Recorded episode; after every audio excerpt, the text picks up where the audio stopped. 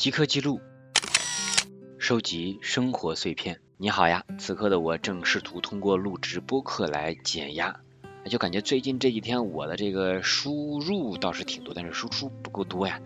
那今天也是趁着这个时间，赶紧把我的即刻记录更新一下。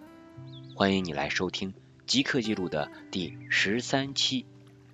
本期呢是来自于去年十月份的即刻记录。一生活观察的四则，第一条呢是链家的店门口贴了张白纸，上面写的是“请开此门，使劲儿按”。啊，当然了，这家店啊本来在我小区门口开着呢，房地产嘛，但是大家也知道，现在这个情况已经相当不景气了。然后呢，他们也是很早就已经撤店了，然后当时还留有的家店门口写着的是“请开此门，请使劲儿按”。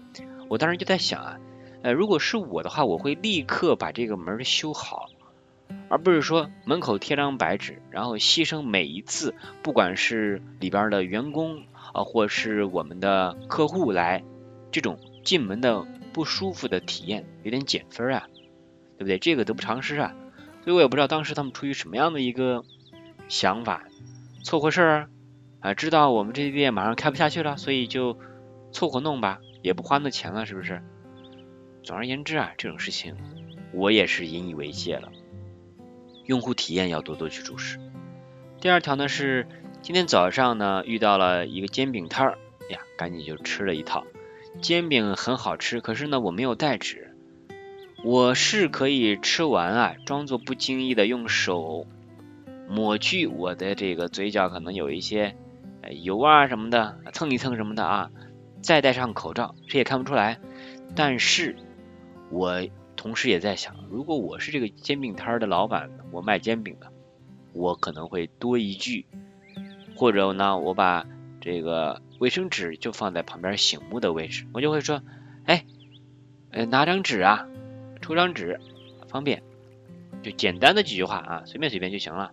就是站在用户的角度去考量，我觉得效果会更好一些。于人方便，于己方便嘛。我看到有的地方就是他吃饭啊没纸，他硬让你花钱一块两块呀，小钱，但是呢你得花这个钱才能买他这张纸。问题是呢，你这张纸的这个目的初衷只有一个，就是说在今天吃完饭这擦一次嘴，然后让人觉得就是我这钱花的有点值，让人觉得这家店很小气。其实我只需要你在这儿放抽纸里面的一两张就够了。但是你非要挣这个钱，让人就觉得心里不太舒坦啊！不知道你有没有遇到这种情况呀？所以一些呃商业上的一些行为，我觉得但凡能够站在别人角度来看吧，就是我们说的这个利他，不管干什么，你利他了，那其实你就是呃，我觉得能够达到，其实从收益来说，收益最大化的，用户体验好了，是不是下次就来了呀？对不对？本来是一个很正常的事情，大家现在被变成这样样子，哎，我也是不懂。第三条呢是我在一家面馆吃饭，这个面馆的女老板跟我们剩下的两个人说：“我去接娃呀，你俩帮我照看一下店，来人了就说我两三分钟后就回来。”我当时说：“哎呀，这个老板可真心大呀，他也倒真是无所谓啊，我这正吃饭呢，还没付钱呢什么的，那就走吗？是吧？他应该是就是很放心了。”我对这种托付还挺开心的，说实话，就是有一种人跟人之间没有那么深的戒备，然后能够更加的自如的这种责任感吧，我觉得还挺开心的。所以呢，我就吃面吃的也慢一些啊，就是有点刻意而为之，在等他回来。再来第四条是楼下的一位快递小哥在送货的间隙喂流浪猫啊，那个画面我觉得是相当的温馨。我看到更多的外卖员啊，就是忙着送货、争分夺秒的，但能有这种闲情逸致去喂猫的，让人觉得就是有一种他在享受生活的一些短暂美好瞬间，而不是疲于奔命，让人能看到一些生活的美好。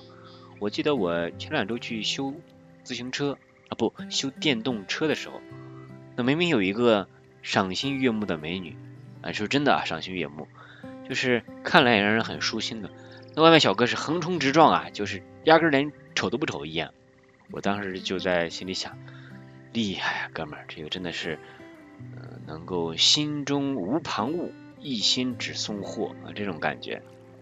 嗯，当然了，岔开这个话题了，就是说我们在生活当中有一些美好的瞬间，能够让人感觉到岁月静好啊，那真的是岁月静好，能感到时间在可以慢慢慢慢的走，而不是匆忙，我觉得挺好的。接着。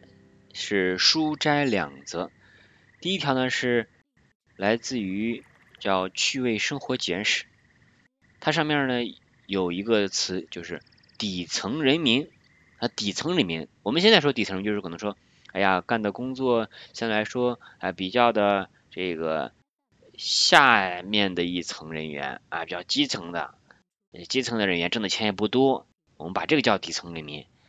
那这本书里面啊，它是我在通勤的地铁上去看的这本书。印象深刻的是里面提到呢，最开始的人们那个房子地面就是光秃秃的泥土啊。当然这个就是呃，写书作者是这个西方国家欧洲的，就是他在讲这个房子为什么会有房子啊，就会有一些趣味的生活的这些是怎么来的，一点点的。说家境好的人呢，会给这个。光秃秃的泥土上面会铺一层这个呃草杆儿，嗯草的这个草席子先铺上。当然你想这个草席子里面应该啥都有了啊，狗啦，人啦，那什么唾沫啦、呕吐物啦什么的对吧？可能都会有尿啊什么的，然后啤酒啊、残羹冷饭啊什么的可能都会有。哎呀，反正就乱七八糟什么都有了。即使说有人每年会铺一些新的这个草席子往上铺啊什么什么的，但可能只是往上面就是一层一层的去摞，不会动最下面这层席子。但是呢，有这层草席子去铺着，那总比只有光秃秃的地面要好得多呀。所以在那会儿再看来，就是这种比较厚的地面，谁家地面越厚，那就说明您家这个财大业大，有这个威望呀。那穷苦人家呢，啥都没有啊，对吧？你就只能睡在这层光秃秃的泥土上，或者上面有一层薄薄的这个草席子。所以这么说来，我觉得这个底层人民这个词儿还挺名副其实的。接着第二条呢是关键词，非虔诚不祈祷。我摘录一下里面的话。悉尼史密斯牧师虽然是一名教士，但也会领会那个时代的精神。饭前饭后不愿意做祷告。你张着一张贪吃的嘴，掺入宗教感情，似乎不很恰当。他解释说，用流着口水的嘴喃喃的赞美上帝，意图是不明确的。嗯，这个意思，呃，他就是说。很多的这种宗教会或者大家在吃饭之前呢去啊做下祷告，但这个东西我觉得就是要你要虔诚，心诚则灵。他就是在批评这种，就有点明明已经饿的都要咽口水了，但是为了就是表示自己的虔诚，还要呃做一下这个饭前的这个敬拜呀，或者说饭前的祷告呀什么什么的，但其实内心已经并没有专注在饭前的这个祷告上面了。所以这个就是不真诚了，所以，真的是非虔诚不祈祷。再接着呢，我写的是偶遇地铁上面的有两则标语啊，一个是地铁站旁边他写的说偷车不是玩笑，被捉要戴手铐，还押韵了啊。第二个呢是一处楼盘外墙上的标语，上面写的是你以为别人家的孩子开了挂，其实。自己的孩子也不差，这句话我还挺喜欢的，就是有一种不要跟别人去比，去呃重视自己孩子，让自己的孩子也得到充足的爱，不是只有这个成绩衡量的这一个维度。当然，这个标语它是在一处楼的外面贴的，我不知道这个什么寓意，寓意是什么呢？我们不一定需要好的学区房去让孩子考好啊，我们这附近没有什么好的学区房，是这意思吗？哎，不揣测那么多了，就单他的本意来说，你以为别人家的孩子开了挂，其实自己的孩子也不差，这句话就很戳中我的点。我作为一个教育行业参与的一个人员吧，我对这个是深有同感。接着下一条是听路人讲话两则。一个人说呢，第一个阿姨啊不应该这样说，是一个阿姨跟另一个阿姨讲自己儿媳妇的情况，是这么说的。哎呀，第一个是男孩，第二个就没办法生了，什么意思？就是说。现在这个生孩子养育成本这么大，如果你生了个男娃，你还要考虑让他娶媳妇什么的，你这样的话，你怎么敢生第二个孩子呢？是不是？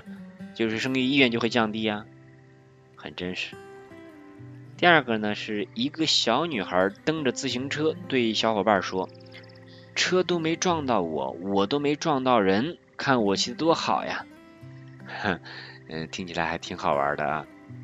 真自信啊！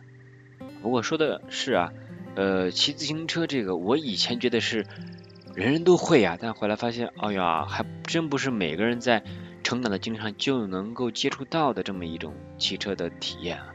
比如我妹现在还不会骑自行车呢，都已经快成年了还不会骑自行车，也是因为小时候没有给她创造一种这样的环境啊，比如没有买一个小的这种两边带支撑的这种自行车，让他从小去骑。然后呢，你长大了之后呢，他一时半会儿也克服不了这种不安全感，不能够去克服这种恐惧，所以现在还没能掌握，所以希望能有一天他能够掌握这门技艺吧，能够掌握平衡感，去感受骑行的快乐。接着下一条是我的一个自我对话，洗洁精的瓶子自己都不干净，对不起洗洁精这个名字。想到这里，我就开始洗水池边有点脏的洗洁精的瓶子。啊，这话可能有点绕啊，就是洗洁精，洗洁精就是把那什么东西洗干净。如果它的这个瓶子本身都不干净的话，那有点对不起洗洁精这个名号了。所以我就把它洗干净。接着下一条是网上冲浪节选。第一条是不用为拒绝任何人的要求而感到抱歉。要为没能维护自己的随心所欲而感到抱歉，就是还是不要太有同理心，多多考虑自己的感受，别让自己的内心受太大委屈。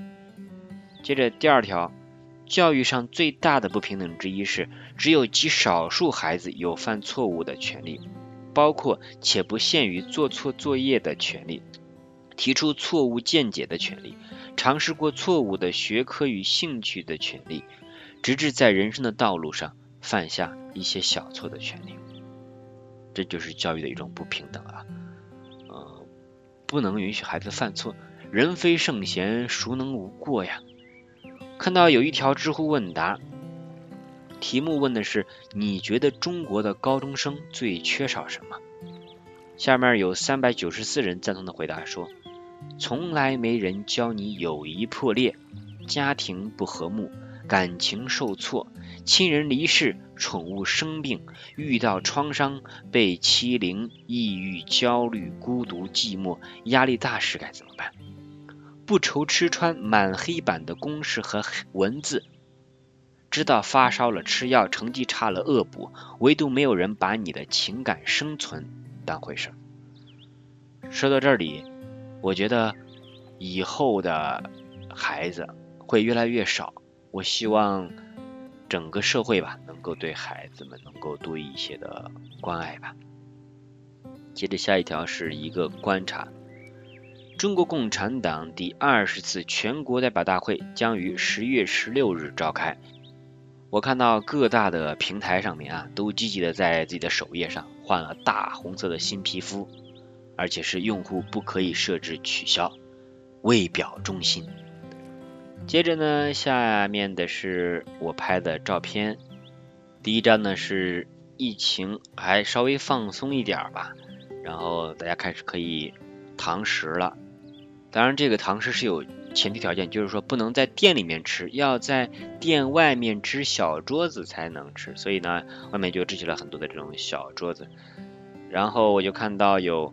一个保安大叔正带着他的哥们儿在这里在喝酒吃菜啊，感觉这个场面还挺温馨的啊，就顺手记录了下来，也算是大家很久没见面的一种突然人跟人之间可以恢复连接的那种开心和放松吧。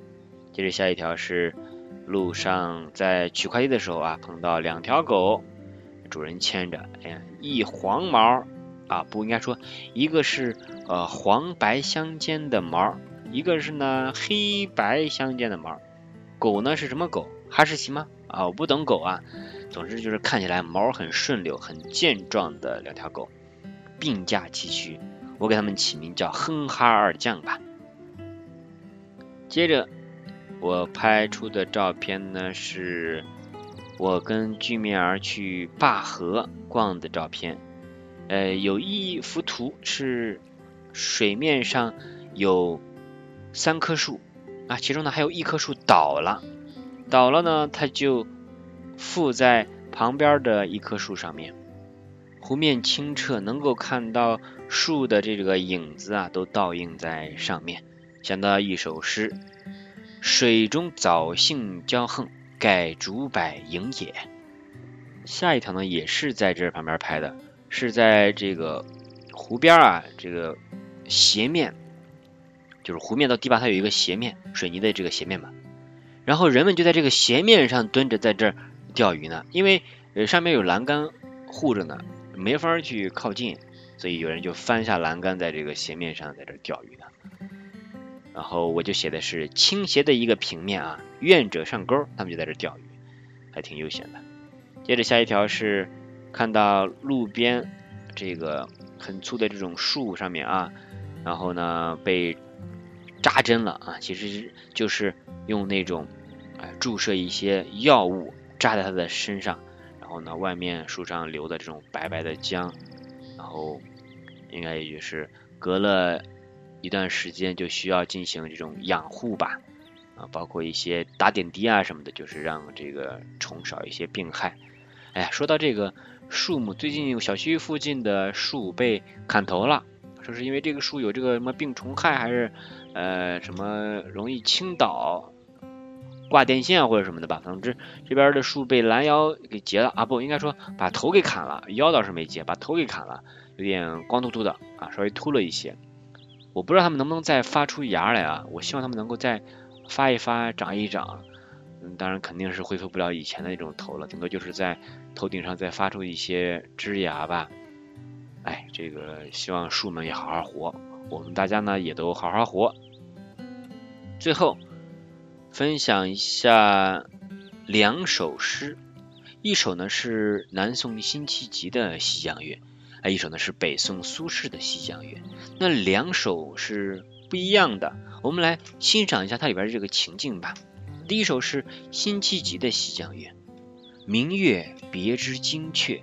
清风半夜鸣蝉，稻花香里说丰年。听取蛙声一片，七八个星天外，两三点雨山前。旧时茅店社林边，路转溪桥忽见。哎，这首就比较的轻松一些，让人觉得哎，岁月静好呀。你看这青蛙的、稻田的、蝉鸣的，多好呀，很惬意。再来看《西江月》，北宋苏轼的这首：世事一场大梦，人生几度心凉。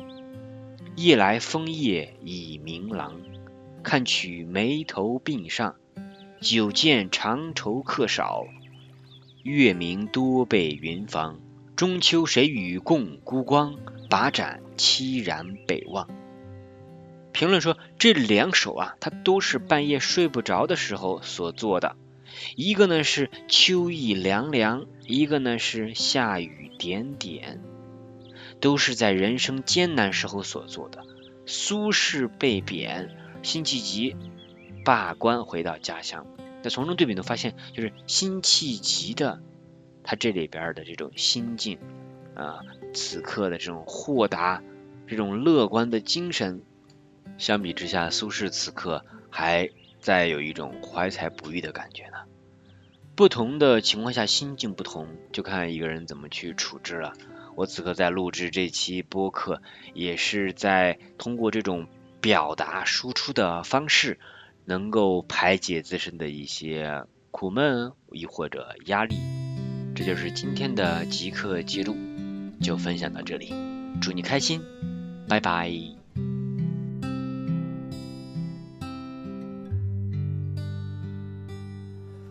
我们在蓝色海上飘，荡漾在他怀抱。有美丽的海鸟为我们唱着歌谣，我们。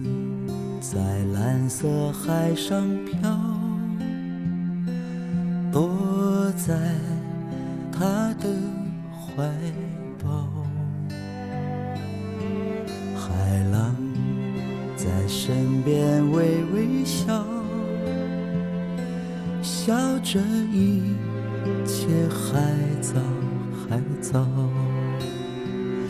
握你的手，我们。